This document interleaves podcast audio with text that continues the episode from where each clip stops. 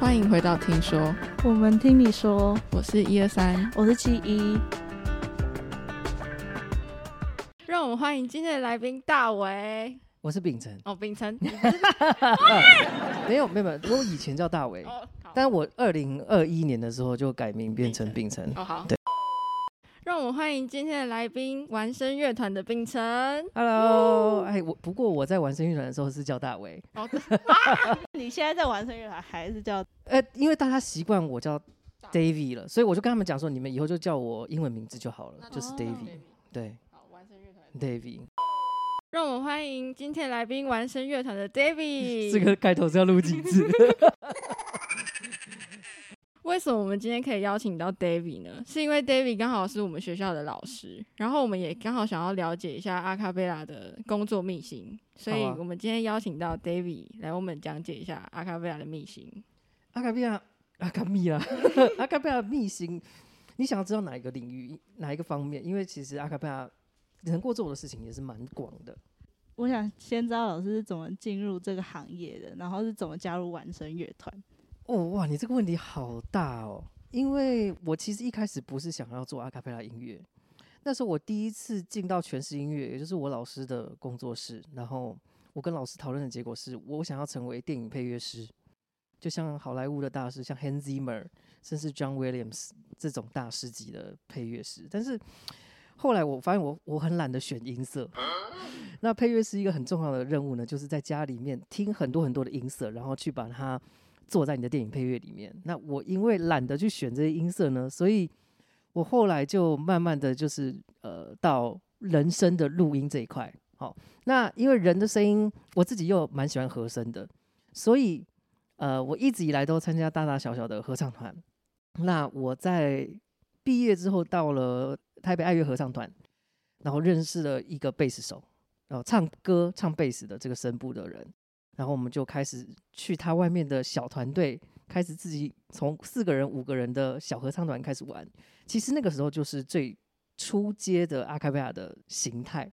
那阿卡贝拉在台湾大概从两千年开始发展。那我大概也算是，我这样其实会透露我年纪，对不对？就大概二零零七零八年的时候，我自己跟我的高中的学弟妹自己组了团，去参加了台湾的阿卡贝亚比赛，刚好是两千零八年的时候有拿到台湾区的冠军。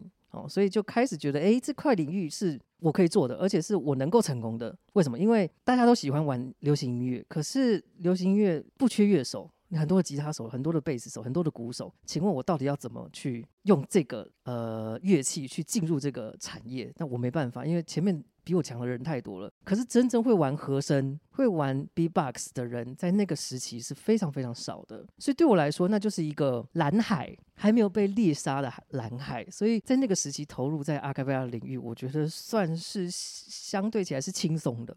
然后，但那当然，呃，两千一二年之后开始歌喉战一系列的电影出来，那在华语的世界有更多的人认识了阿卡贝拉，那才让整个阿卡贝拉在台湾的发展又又更更年龄年龄层比较低了，就是进入到校园、国中、国小都甚至都开始介绍阿卡贝拉是这样来的。完胜乐团有参加很多节目，然后你们还有录过这群人的影片，就是有很多不同类型的演出，不是只有就是在台上唱歌。那有没有特别难忘的经验？其实其有蛮多难忘的经验呢，就是大部分的时间呢、都会在呃节目上面会被要求说，哎，那你们能不能随便来一首？我觉得这个是对阿卡贝拉做阿卡贝拉音乐的人的一个一大挑战。好、但我觉得也是一个观众的迷思。他，我觉得阿卡贝拉它其实不能算是一种可以很容易即兴的音乐类型，因为我们五个团员都是五个不同的乐器。那我们也没有说今天我是主唱，然后你是我的上面三度，你是我的下面三度。哦，所以在没有一切没有讲好状况之下，我们不可能一唱出来，大家就有办法自动变成三和弦。然后再就是，其实如果一个阿卡贝拉歌曲要唱的好听，它一定是经过密精密的编曲，才会让每一个人都不浪费他自己在和声里面的角色。哦，我唱了三音，别人就要唱五音，或是七音，或是意音。那我们就不要把我的主旋律如果在咪的话，另外一个人就不要再唱一个咪，因为我们总共就只有五个人，最多也只能发出五部的和声。那如果我哪一个声部重叠了，那我是不是就和声就少了一个色彩？所以很多人都觉得阿卡贝就像杂耍一样，哦，你随时随地就可以来一首。但这个是最能够一秒激怒阿卡贝拉团的很 很严重的一个问题。对，但当然我们都是笑笑的就化解过去，然后把它引导到，哎，我们今天准备好的歌曲，然后带给主办单位或是主持人。对，这是真正的秘辛啦。对，如何一秒惹怒阿卡贝拉的团员？哦，你就跟他说，你随便来一首啊。跟那个，如果你是那个学设计的或学画画的，说，哎，你不是很会画画吗？啊，你帮我画一张画，那种感觉是一样。因为我以前就学画画。对，那你现在来画，帮我画一张。哇，听起来超辛苦。嗯，辛苦的地方是，它既然是蓝海，就代表它的市场还没有被打开。所以其实我们也曾经去接触一些大型的唱片公司，比如说华研啊、Sony 呀、环球。但你你要知道的是，这些大的公司它看中的是什么？你猜猜看？知名度吗？本来就要有知名度。不，他们看中的是商业价值。就我我，即便你今天是一个新人，我都要从你看身上身上看到我如何从你身上捞到一般大众的钱，这才是商业价值。那今天来一个身材很好的女生，哦，她当然可以卖卖外形，对不对？那她音乐可能不重要，那我照样可以做这个人，因为她能够为我带来收益。请问一个阿卡贝拉团对于我一个公司来说，我到底要如何盈利？没有一个公司知道，在台湾没有人做过，所以也没有人敢碰，因为他不知道我投了钱下去是赚钱还是赔钱。各大唱片公司不敢做好，当然，其实现在很多独立的乐团也都独立制作了。我们也曾经跟独立的制作人去合作了五年，好，但是其实我觉得还是整体生态的问题。就是阿卡贝拉虽然好像开始有能见度了，可是，在整整个流行音乐主流音乐世界还没有被认可。这有点类似大概十年前或者十五年前的嘻哈音乐、饶舌音乐，在台湾。也是被说成是不入流的音乐，但你看十五二十年后，中国有嘻哈的崛起，台湾饶舌的崛起，大嘻哈，对，大嘻哈时代就来临了。所以没有人知道说下一个二十年会不会阿卡贝拉已经成为市场主流音乐当中很重要的一个元素。目前的阿卡贝拉辛苦在这里，它在正在突破原本的流行音乐市场的想象。那。如何透过这些新的阿卡贝拉团去对旧有的文化去做冲击？那是这个时代我们正在努力的目标。最后，想要请老师给想要加入这个行业的后辈们一些建议。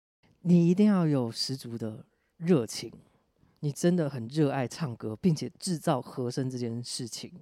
那我觉得要有一个观念是说，其实你要找一个音乐人来随随便便唱歌，那都没有问题。你要找，但是但是你要找五个很厉害独唱都可以唱很棒的歌手，然后组一个阿卡贝拉团，他们不见得能够把阿卡贝拉唱好。好，你找林俊杰、周杰伦、罗志祥，还有谁？好，张张张震岳，好不好？然后再来一个有嘻哈的，哦，会打 B-box，你把这群人结合在一起，他们不见得能够成为一个好的阿卡贝拉团，因为阿卡贝拉团并不是个人的英雄主义，它是反而是一个乐团。所以我我个人也觉得。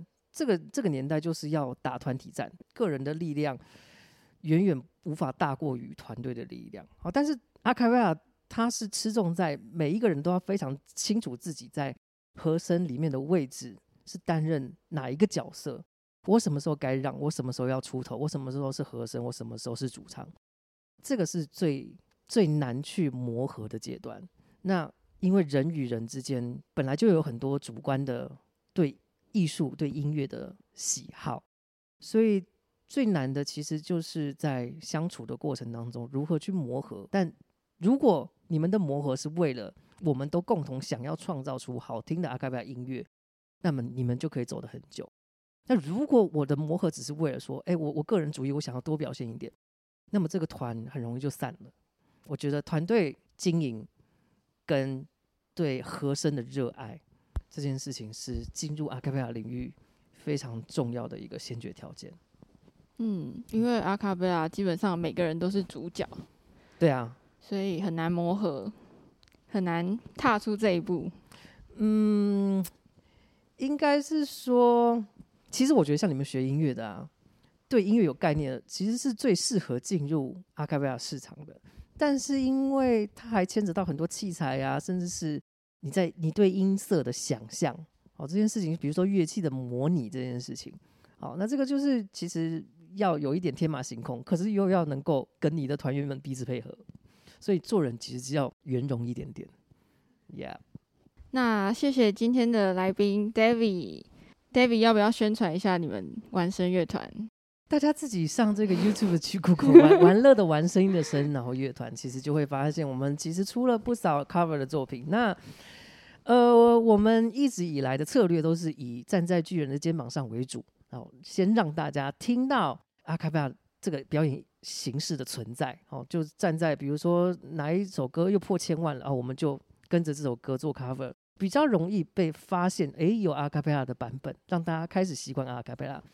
但其实这个市场还没有准备好接受阿卡贝拉的全创作的作品，所以这也还是我们正在努力的目标。那也欢迎大家一起开创这个领域的蓝海。好，谢谢谢谢 David，我们今天的节目就到这边结束，谢谢大家，我们下次见，拜拜。